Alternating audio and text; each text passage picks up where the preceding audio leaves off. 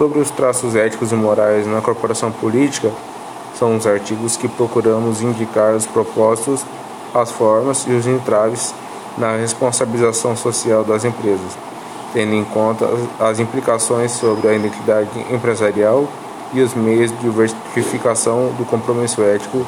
Sugerimos linhas de ação práticas para equalização dos problemas relativos à responsabilização moral das empresas.